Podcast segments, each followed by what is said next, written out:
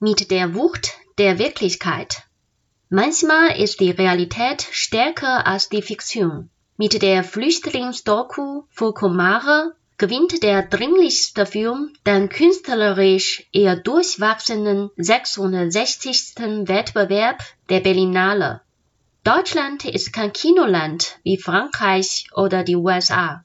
Deutschland begeisterte sich nicht einfach so für Kinokunst. Es brauchte immer einen Verknüpfungspunkt, um sich zu interessieren, sei er politischer oder skandalöser Natur. So gesehen ist die Berlinale mit ihrem stets geschäften Fokus auf engagiertem, relevantem Kino das perfekte deutsche Filmfestival.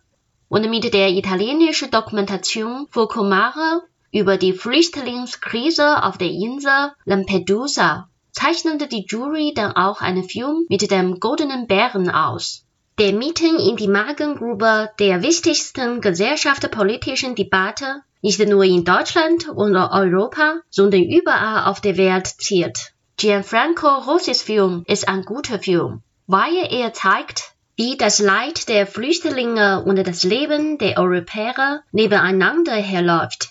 Selbst auf Lampedusa, dort, wo man sich eigentlich gar nicht mehr aus dem Weg gehen kann, herrschen Verdrängung und Ignoranz. Schon früh wurde dieser ungewöhnliche, dringliche Film im Wettbewerb gezeigt. Und schon früh wusste man, dass die Jury nicht an ihm vorbeikommen würde. Irgendetwas muss er bekommen. So lautet die anheilige Meinung unter den Kritikern.